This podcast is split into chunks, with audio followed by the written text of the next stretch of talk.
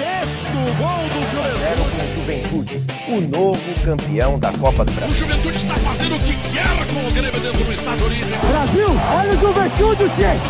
Olha! Saudações, torcedores e torcedoras do Esporte Clube Juventude. Está começando o episódio número 13 do Papo do Jacone. Eu sou Henrique Lete e estou junto de Nicolas Wagner. E aí, Nicolas, beleza, cara? Beleza, Lete. Grande abraço para ti e para todo mundo que nos ouve mais uma vez.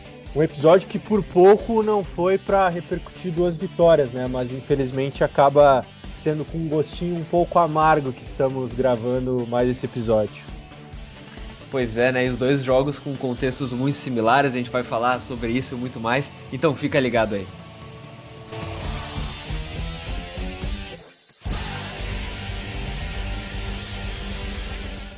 Na grande área, a bola passou, sobrou para Bochecha, marcação vem junto, cai dentro, bateu, pé esquerdo, golaço! Gol!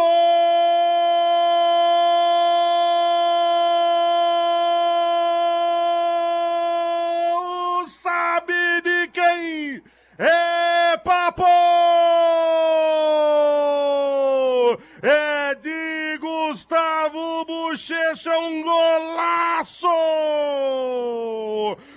Lance de velocidade do Eltinho, ele lançou pro Cajá, Cajá cruzou, o Bochecha na direita, dominou, bateu por cobertura, ela entra no canto direito do João Ricardo, e aos três minutos e meio... Essa é a narração de Gilberto Júnior pro golaço do Gustavo Bochecha, que abriu o placar num jogo que, por pouco, não foi uma vitória, Juventude Chapecoense, é, neste sábado, no Alfredo Jacone, Chapecoense líder do campeonato, é, tendo um time muito interessante, não vive o melhor momento, mas veio bem, é, teve um jogo bastante competitivo contra o Juventude, e aí no fim acabou conseguindo empatar a partida, e assim também foi o jogo é, na metade da semana passada contra o Botafogo de Ribeirão Preto. O Juventude também consegue abrir o placar e também acaba tomando empate na reta final do jogo. Vamos falar primeiro, Nicolas, sobre o jogo contra a Chapecoense, que está mais recente nas nossas memórias.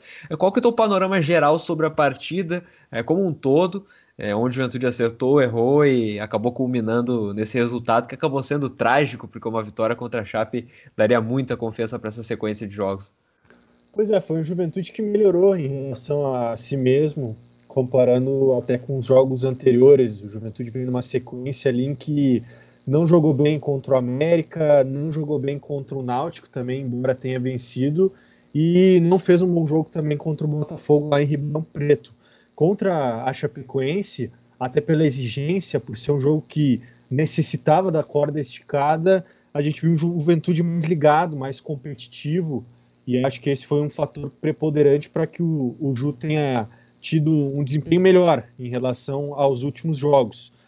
Foi uma equipe que teve essa competitividade e fez por merecer abrir o placar ali com o belíssimo gol do, do Bochecha. Mais uma vez ele chegou na área para marcar e tendo uma finalização de muita qualidade, mas acabou se repetindo mais uma vez o que nós vimos em algumas ocasiões do Juventude nessa Série B quer deixar de jogar tendo a vantagem no placar.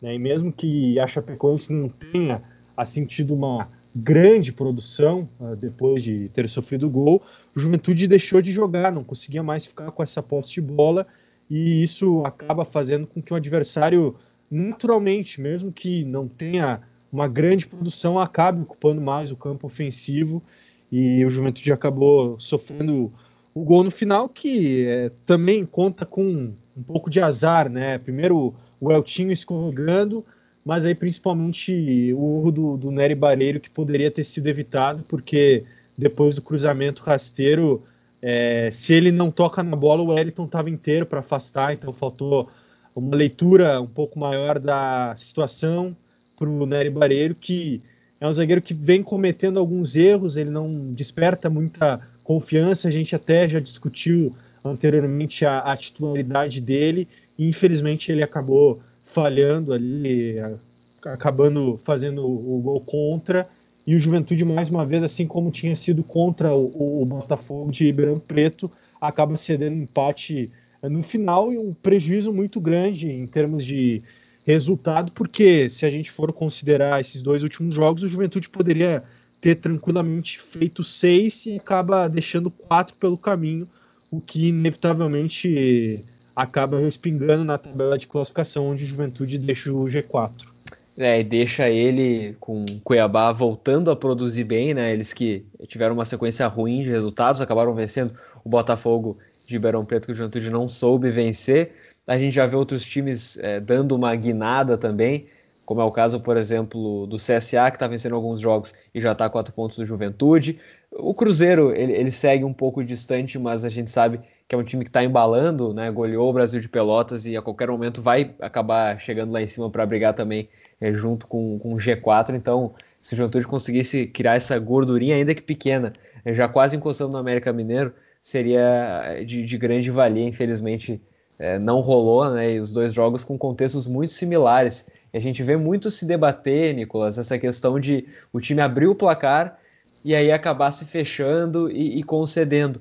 Mas, é, pelo menos para mim, né? Se o time fizesse realmente isso, tivesse essa, essa proposta, ah, vamos nos fechar talvez ele se fecharia de uma maneira melhor, ele não permitiria que a bola entrasse de uma maneira tão tranquila como entrou nas duas, nos dois gols, né? Primeiro contra o Botafogo, depois contra a Chapecoense.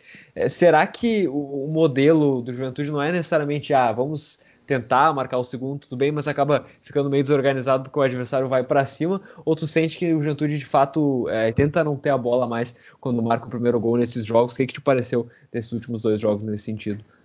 É, eu, eu, vejo que o Juventude naturalmente ele baixa as suas linhas e esse não é o problema em si, desde que essa marcação seja bem realizada, com compactação entre os setores e também que quando tem a bola o Juventude consiga é, manter ela por um tempo, uh, controlar o, o ritmo do jogo e também acelerar com qualidade para os seus pontas. A gente viu o Juventude se dá muito bem com essa estratégia, por exemplo, contra o Paraná, na goleada do 5 a 0 em que o Juventude teve menos posse de bola, teve menos finalizações, mas foi muito letal porque soube é, jogar com essas linhas mais baixas e, e se aproveitando dos erros do adversário para construir o placar, mas não foi isso que aconteceu contra o, Botafogo e contra a Chapecoense.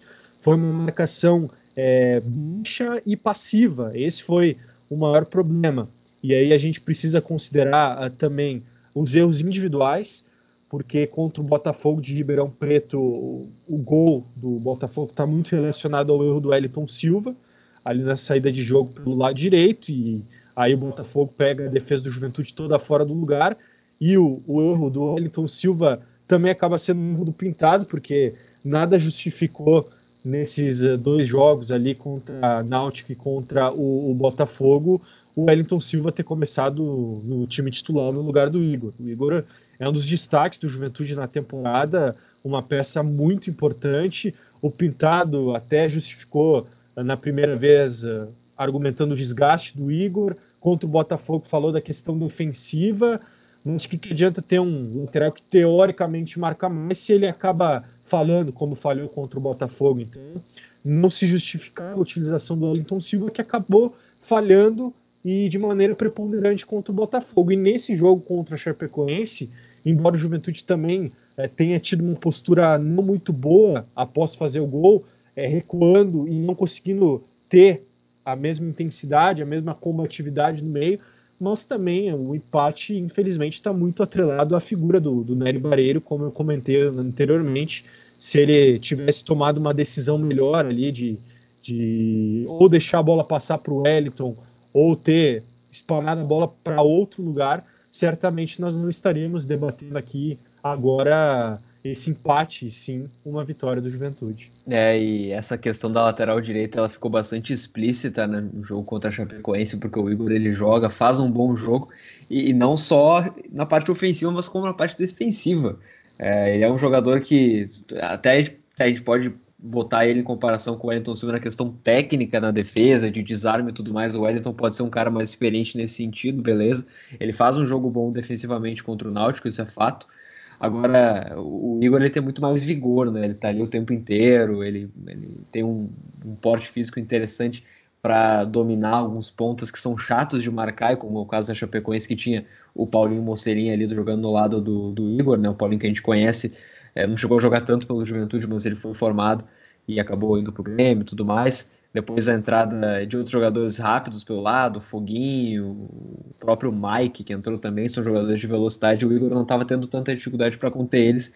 Realmente ele é o titular absoluto e para jogos grandes como esse acaba fazendo falta. Depois a gente até vai comentar, né? Porque é, não vai ser possível deixar o Igor e todos os outros titulares no resto do mês, porque é um jogo atrás do outro e certamente vai ter que haver uma certa rotação no elenco mas de qualquer modo a gente sabe que o titular para esse tipo de jogo, né, um jogo contra um concorrente direto no G4, é sempre interessante ter os titulares, e, e isso acabou acontecendo, a gente viu como fez a diferença, claro que na hora do gol a gente acabou vendo a falha né, do Nery Bareiro, e, e aí que é um, é um, ponto interessante, porque a gente vem comentando, né, desde, o, desde a chegada do, do Nery Bareiro mesmo, né, que o Augusto vai fazer um, bom campeonato, parecia que Augusto e o Wellington era a zaga a ser trabalhada. O Wellington chegou muito bem, né? Então tinha essa sensação, mas o Nery acaba assumindo e ele tem alguns méritos, é fato, né? A gente vê que é, dentro do área ele, ele, tem uma boa presença, ele tira muitas bolas por ali, mas é, são em pequenos momentos que a gente acaba vendo. Esse jogo, o jogo contra o Sampaio, que ele tem uma falha capital também no gol de cabeça do Caio Dantas, então são pequenos pontos que com certeza o, o Pintado está observando, e aí é, tem algumas contratações nesse sentido. É, tem alguns jogadores que, quando jogaram, não chegaram a comprometer tanto, como o caso do Genilson também. Então, acho que nessa sequência de jogos a gente vai acabar vendo algumas alterações dentro disso, porque é, não, não, vai dar para manter o time titular em todos os momentos. E tem jogadores bons chegando, e a gente vai comentar bastante sobre isso ainda. Mas é, falando das atuações individuais é, nesse jogo, um jogo contra o Botafogo, uma das dos caras que estreou contra o Botafogo e depois jogou contra o Chapecoense foi o Mateuzinho ele que é um, um reforço que parece ser bastante interessante lá do Atlético Goianiense, era um jogador que era titular da equipe, ele acabou eh, virando reserva na sequência do ano por conta de, de, algumas contratações que começaram a render mais que ele, como o Janderson, começou a ser um ponta mais agressivo, eles estavam precisando dessa agressividade, mas o Mateuzinho é um ponta que ele tem muito uma cadência, ele tem uma visão, ele tem uma calma parecida mais ou menos com o que o Wagner, a gente até falou sobre isso em alguns outros episódios. O que te pareceu esse jogador em específico, o Mateuzinho, nos últimos jogos, Nicolas? É interessante isso que tu coloca, Leti, porque com a saída do Breno e do Dalberto, o Juventude foi ao mercado na busca por posições, mas acabou encontrando no Mateuzinho um jogador que é bem diferente do Breno, bem diferente do, do Dalberto. Se assemelha, como tu muito bem pontuou, muito mais ao Wagner, porque acaba sendo uma espécie de falso ponta. Ele inicia, ele é aberto, mas como joga pelo lado direito com a perna canhota, ele acaba caindo por dentro muito, sendo na verdade um um segundo meia ali para se juntar ao Cajá na articulação. Isso é interessante porque abre o corredor para o Igor atacar e por isso a presença dele se faz ainda mais importante quando o Mateuzinho joga por ali e acaba emulando de certa forma a movimentação que o Wagner fazia e fazia com muita qualidade antes de, de sofrer a lesão. E tem um outro aspecto com a utilização do, do Mateuzinho que o Capixaba acaba sendo deslocado para o lado esquerdo. E aí é, é, é, um pouco complicado, porque o Capixaba me parece mais confortável pela direita, vindo também por dentro, mas com mais a característica do drible, do enfrentamento individual em relação ao Mateuzinho, que é mais um articulador. O, o Capixaba jogando aberto pela esquerda ainda não mostrou, na minha opinião, aquilo que ele rendeu no lado direito. Então, digamos que esse é o ônus de ter o Mateuzinho na equipe. Mas é um jogador com valências interessantes. Acredito que, até por ter chegado agora, ele vai precisar de um período de adaptação para o que é o time do Juventude, para o que é modelo de jogo, as ideias do Pintado. Mas ele claramente tem uma boa qualidade técnica e, de certa forma, ao buscar uma reposição para o Breno e para o Dalberto, o Juventude acabou encontrando no Mateuzinho uma reposição para o Wagner. É verdade, né? E quando a gente pensa no Capixaba jogando pela direita, ele é um cara que ele tem esse corte para dentro, ele até a gente vai lembrar do gol contra o Náutico, ele sai dentro disso, ele tem muito recurso jogando pela direita para esse lugar que ele está mais acostumado. Quando ele está na esquerda, ele é um pouco mais profundo, né? Um cara mais a chegar no fundo e, e, trabalhar o cruzamento e não essa jogada por dentro, então acaba mudando a característica. E aí quando entra um cara, por exemplo, Rafael Silva, ali daquele lado, a característica já muda completamente, né? Porque ele é um jogador destro, então ele vai ter esse corte para dentro, ele vai ter essa busca pela área, porque ele é um cara que ele é de referência também. Então são todas questões que alteram né, o funcionamento coletivo da equipe e que podem sim fazer a diferença num, num cenário maior. E aí a gente tem é, o mundo Bochecha, ele é, ele é muito interessante, é legal a gente sempre é, enaltecer a figura dele, ele vem sendo um dos principais jogadores do time, sempre é, fazendo grandes jogos e o, o, gol que ele deixa é uma marca disso, é um gol de alguém que é, que é realmente acima da média ali para a Série B, um, um, belo chute de esquerda, novamente entrando na área. É, o Renato Cajá que dispensa apresentações, né? Eu estava falando com uns amigos sobre o gol que o Rafael Sobis faz, né? E contra o Brasil de Pelotas, quem não viu tem que conferir, é um, é um gol fantástico do meio de campo. E eu disse, pô, o Sobis ele sobe na Série B, né? Ele tem muita qualidade. Na A não é assim. Na A, assim, a competitividade é, é maior e ele acaba não sobrando tanto. Eu acho que é um caso parecido com o do Renato Cajá. Ele é um cara que, para a Série B, ele tem muita qualidade, então o foco do time tem que ser, sim, potencializar ele. E isso tem acontecido, de certa forma, nos últimos jogos, mas é, eu acho que tem que ser um ponto chave para esse time se quiser brigar para subir. É, ter o Renato Cajá sempre sendo potencializado, inclusive falando do golaço do Sobis, teve outro gol, não sei se tu viu, Nicolas, aconteceu agora nesse domingo do Figueirense, do jogador Jonathan, que também foi, na verdade foi atrás do meio de campo, o jogo lá tava chuvoso pra caramba, Figueirense e Náutico, 2 a 0 pro Figueirense, tava 1 a 0 no momento, o goleiro tinha saído para é, o goleiro do Náutico estava mais ou menos na intermediária de ataque, construindo o jogo, dando, dando o balão para frente. Ele erra o chute, o cara do Figueirense pega de primeira de chapa, a bola vai direto no gol. Eu acho que foi até mais bonito que o do Sobis pelas condições, não sei se chegou a acompanhar esse gol. Não cheguei a ver, mas aí acaba repercutindo mais do Sobis pela grife, né? Do, do, é. jogador e também de ser do Cruzeiro que vem numa evolução, né? Não sei se será o suficiente para brigar pelo acesso, mas Cruzeiro inegavelmente melhorou sob o comando do Filipão. Melhorou, né? Ficou mais competitivo. Eles estavam com dificuldades para vencer no Mineirão acabaram apelando para o sal grosso e tudo mais, e acabou funcionando 4 a 1 contra o Brasil, que tem alguns resultados bastante complicados, né? O Brasil de Pelotas recentes, e apesar de ter conseguido vitórias é, interessantes, ele perde, por exemplo, para o Oeste, né? O Oeste, que é o próximo adversário do Juventude, e que é imperdoável uma derrota, até porque o Oeste tem apenas três vitórias no campeonato, né? Três vitórias, seis empates e 17 derrotas 17 gols marcados e 43 sofridos. É um time que tá, é, já assinou né, o contrato com a Série C do ano que vem, basicamente. Então, o Juventude que quer brigar pelo acesso não pode é, perder essa oportunidade. A gente lembra do jogo no, no, primeiro turno né, contra o Oeste. Foi um jogo que o Juventude não, não precisou forçar muito para fazer os gols, né? Meio que, que as chances chegaram.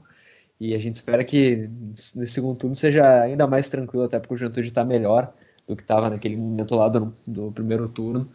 Então vai ser um jogo é, que é, é interessantíssimo que o Juventude vença, né? E vença bem, convença. É, torça para que o Cuiabá não, não vença o seu jogo para já poder subir para o G4 novamente, que a gente sabe que isso traz uma tranquilidade. O que esperar desse jogo, Nicolas, contra o Oeste? Um Juventude bastante agressivo, parecido é, no jogo contra o, Paraná, tentando se aproveitar das falhas do, do adversário, que são muitas é, talvez um pouco mais cauteloso, tendo medo de perder para um time como esse. O que, que a gente pode esperar desse time? E considerando, claro, que quatro dias depois já vai ter outro jogo. Vai ter, já vai ter o jogo contra, contra o Confiança, primeiro na terça, depois na sexta, e aí no dia 15 já tem jogo contra o Vitória. É, depois, dia 18, tem outro jogo. A gente pode passar pela sequência depois, mas é uma partida atrás da outra. Então, o que esperar dessa partida contra o Oeste? Tu acha que vai ter alguma rotação no elenco já para esse jogo, considerando o nível do adversário? ou não, não vai ter, ter chance, não vai dar chance para o azar o pintado? Eu acredito que não vai dar chance para o azar, até porque é um jogo que o Juventude tem que ganhar, é, é obrigação, né? Eu, eu, às vezes reluto em utilizar essa palavra no meio do futebol, mas é obrigação sim o Juventude ganhar do Oeste, que é um time que, tal qual o Goiás está na Série A, o Oeste está na Série B, né? Praticamente rebaixado. Então é um jogo que o Juventude não pode sequer pensar e não ganhar, e tendo isso em vista, imagino que o Pintado vá com o que tem de melhor. Depois, claro, ele vai ter que preservar atletas, porque a sequência é muito puxada, e nós vamos falar disso mais adiante. Mas é um jogo em que o Juventude não só não deve poupar, como tem que ter uma postura bastante agressiva. começar marcando lá em cima, procurar, quem sabe, abrir o placar logo para evitar dar essa chance para azar e, e se aproveitar também da desconfiança do, do time do Oeste, que vem numa sequência bastante é, negativa, até deu uma melhoradinha, mas a, a campanha como toda é, é muito ruim, é muito fraca do Oeste.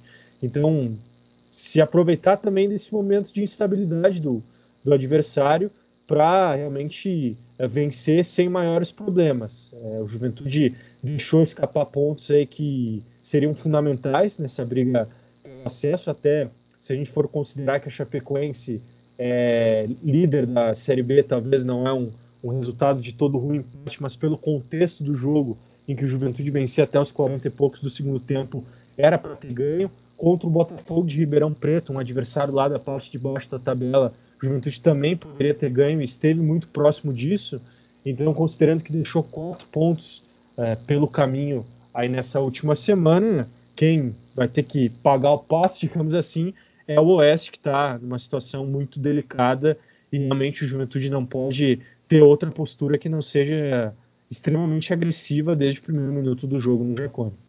É, a gente fica até um pouco mais tranquilo para esse tipo de jogo, porque às vezes os, os, adversários eles vêm fechados, os times eles não têm muita é, um modelo de jogo é, em termos de ataque que não, não traga não traz muitas uh, não traz muitas ideias não traz muita inspiração. Mas o Juventude é um time que ataca muito bem né? Segue sendo o melhor ataque da competição agora empatado com o Sampaio Corrêa com 39 gols marcados. Então um ataque que é muito inspirado e para jogar contra times que certamente estarão mais fechados o Juventude apresenta recursos e se chegar eu acho que não precisa nem chegar com 100% do time titular chegar com 75% do time é, dois terços do time ali, eu acho que já dá para dá competir legal e, e, ganhar sem muita dificuldade do Oeste.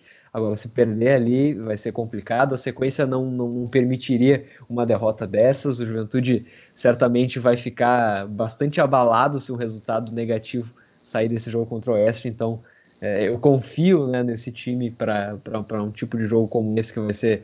O adversário vai tentar encrespar um pouco, tentar se fechar um pouco eu assisti alguns jogos do Oeste, alguns jogos recentes, e é um time que sabe é, que é limitado, né? Eles têm, têm, feito partidas ruins, mas se a gente vai ver o, nos últimos, sei lá, cinco jogos, tem duas vitórias ali.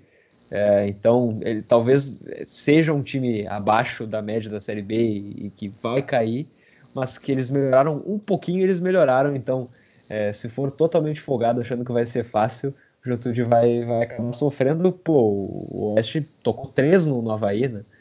Então, é, tá, três vitórias no campeonato, mas tem uma ali que é recente, né? Não faz nem. Foi no meio da semana passada. E ela pode ser é, significativa para eles chegarem com um pouquinho mais de confiança, apesar de já estarem vindo de outra derrota, uma derrota por 1 a 0 para o Guarani. É um jogo em que o Guarani é, domina, na posse de bola foi algo tipo assim, 65 a 35. É, o Guarani dominou bastante o jogo. A gente já viu que o time do Guarani é, é, um time que, que é interessante, mas não é tão, tão qualificado assim. Então a gente espera que o Juventude faça algo parecido contra o Oeste. E, bom, citei antes o Mateuzinho. E a gente tem outros jogadores chegando também, né? O Rogério foi citado por ti um pouco antes também, acho que a gente pode comentar um pouquinho sobre ele. O Emerson, zagueiro que chega é, 37 anos, ele já tem toda uma experiência, tem até a passagem pela seleção brasileira naquele super clássico das Américas, quando ele jogava pelo Curitiba, um zagueiro que é conhecido por marcar muitos gols, assisti alguns dos gols dele é, recentes, não chegam a ser é, grandes gols, zagueiro subindo e se impondo, é mais um levantamento que ele aparece livre na área e cabeceia, ou uma bola que sobra no pé dele, então não sei se dá pra gente esperar que ele vai ser uma grande unanimidade no alto, mas o que, o que a gente pode esperar é, do Rogério e do Mateuzinho, eh, do Emerson, desculpa, que são jogadores é, que um, um, nível interessante, mas será que eles vão conseguir chegar e jogar? Eles têm espaço num time titular, talvez? O que, que tu acha sobre esses dois jogadores, Nicolas? Bom, Net, primeira questão em relação ao, ao Rogério, e aí eu faço uma crítica à direção do Juventude, que tem feito um grande trabalho e é preciso enaltecer que o Valtinho, o Pioneiro, enfim, tem feito nesse ano em particular, no Juventude, conseguiram montar um elenco muito competitivo que está aí brigando pelo acesso, é, mas eles deveriam ter consciência do que acarretaria essa contratação do Rogério no sentido de ter toda essa dificuldade, essa burocracia para conseguir inscrevê-lo, para regularizar o jogador. Deveria saber que tem a questão do limite de clubes por temporada e todo esse imbróglio que faz com que ele não possa ainda estrear pelo Juventude e seria um, um reforço importante. Esse sim é um jogador com as características, por exemplo, do Breno. A gente falava que o Mateuzinho é mais uma reposição ao Wagner, o Rogério já é um atacante realmente de lado, de velocidade, também de, de chegada da área, de fazer alguns gols e que tem feito falta. Seria uma opção interessante se não tivesse toda essa confusão envolvendo a, a regularização uh, dele. E também agora o, o Juventude chegou a ir atrás do Iago, né, aquele atacante que o Igor, aliás, aquele atacante que foi envolvido numa troca alguns anos atrás e que quase voltou para o Juventude agora e foi uma situação parecida, até nem me recordo agora quem é que era o jogador envolvido na troca, foi, foi o Jair, né? O Jair foi para o esporte, o Igor veio para o Juventude e acabou nem jogando por uma questão parecida. E agora volta a acontecer isso e a gente torce para que o, o Rogério fique à disposição logo para que possa ajudar o Juventude.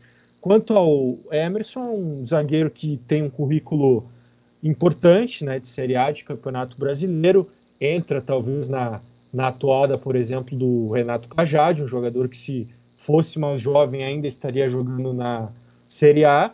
O Emerson é um zagueiro experiente que vinha jogando pelo Gama na Série D, então acredito que ritmo de jogo não será um, um problema para ele, embora já tenha a idade avançada e a gente sabe o quanto isso acarreta em parte física, mas é um, um zagueiro que, que marca alguns gols, pode ser uma arma interessante nessa bola aérea, e é canhoto, o que dá a entender de que ele vem para brigar por posição com o Nery Bareiro, que vem sendo contestado, que tem algumas falhas, como foi nesse jogo contra o Chapecoense.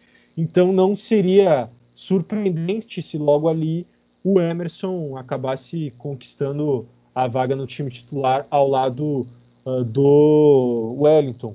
Mas, independente disso, é um jogador que vai ter que jogar, né? Assim como o Rogério, assim como o Mateuzinho, por conta dessa sequência bastante forte de jogos que o Juventude tem pela frente. É, eu tenho uma impressão parecida com a tua sobre os dois jogadores e, e, e, a gente já viu mais ou menos como o, o Pintado tem feito essas, eh, essas eh, tem colocado esses jogadores que são contratados, né? Eles por exemplo, o Wellington chegou, já virou titular e não saiu mais. O Mateuzinho no segundo jogo. No primeiro jogo ele entra no primeiro tempo, que é contra o Botafogo, e no segundo ele já é titular, é, deixando o Rafael Silva no banco. O Rafael que vinha numa sequência até é, boa em termos de, de assistências, gols é, e tudo mais. Então, é, eu não duvido que o Emerson chegando ali nessa sequência que a gente vai ter e que a gente vai falar agora, é, sobre de muitos jogos, que ele chegue tem um bom jogo e aí já, já pega essa titularidade. É claro que ele não vai aguentar uma sequência de jogos de, em 3 em 3 ou 4 em 4 dias, porque ele já tem uma idade avançada, mas se ele agregar em, em termos técnicos na defesa, eu acho que não precisa fazer muito, não precisa ser, sei lá, o Thiago Silva para fazer diferença nessa zaga, se a gente vai comparar ele com o Nery Barreiro. E essa sequência tão comentada pela gente, né, Nicolas? Uma sequência de jogos contra o Oeste, Sim. Confiança, Vitória, CSA, Operário e Ponte, que é o que a gente tem até o final do ano.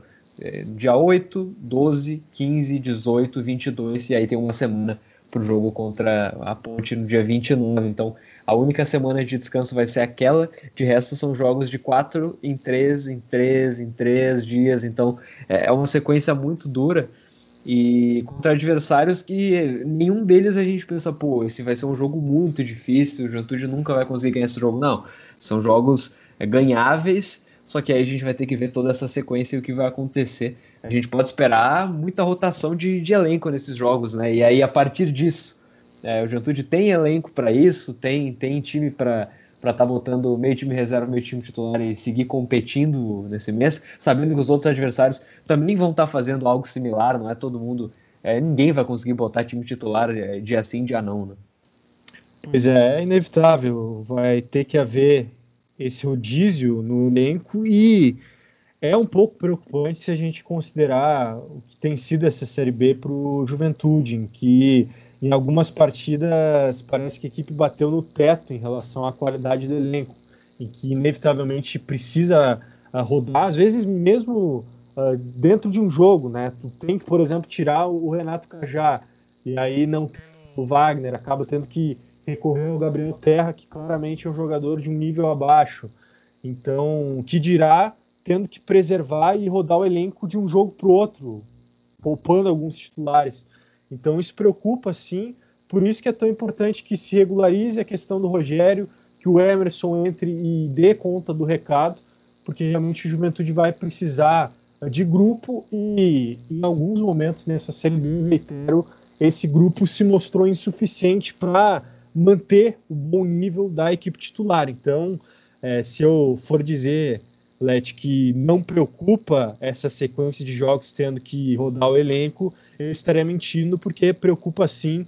O elenco do Juventude tem algumas carências e é até inevitável se a gente for considerar, por exemplo, o orçamento. Não tem como esperar que o Juventude contrate 22 jogadores do mesmo nível. Mas algumas posições, e aí eu me refiro, por exemplo, ao Cajá, que tem como substituto Gabriel Terra, um jogador de um nível abaixo, ali na, na função de, de volância, por exemplo, o Gabriel Bispo, jogador que quando entra dá uma característica muito diferente ao que, por exemplo, o Checho ou o próprio João Paulo proporcionam. A questão das laterais, principalmente a direita, não tendo Igor com Elton Silva, a gente viu como baixo nível. Então, são algumas posições assim que realmente preocupa o Juventude não ter os seus titulares, mas vai ser algo inevitável tendo em vista essa sequência de jogos a cada três dias. Pois é, e bom, até 2021 são seis jogos, portanto, Juventude aí com 18 pontos. É, com quantos desses estaria feliz já, Nicolas? Assim, esquecendo o que vai ser de atuação, contexto e tudo mais, de 18 pontos. É, com quantos tu estaria feliz e com quantos tu acha que a gente é, seguiria na briga ali por cima? Depois eu dou meu palpite. Pois é, se for pegar por aproveitamento aí até necessário para um acesso, eu te diria que 12 pontos, 12 pontos, ganhar 4 desses 6, eu acho que estaria de bom tamanho.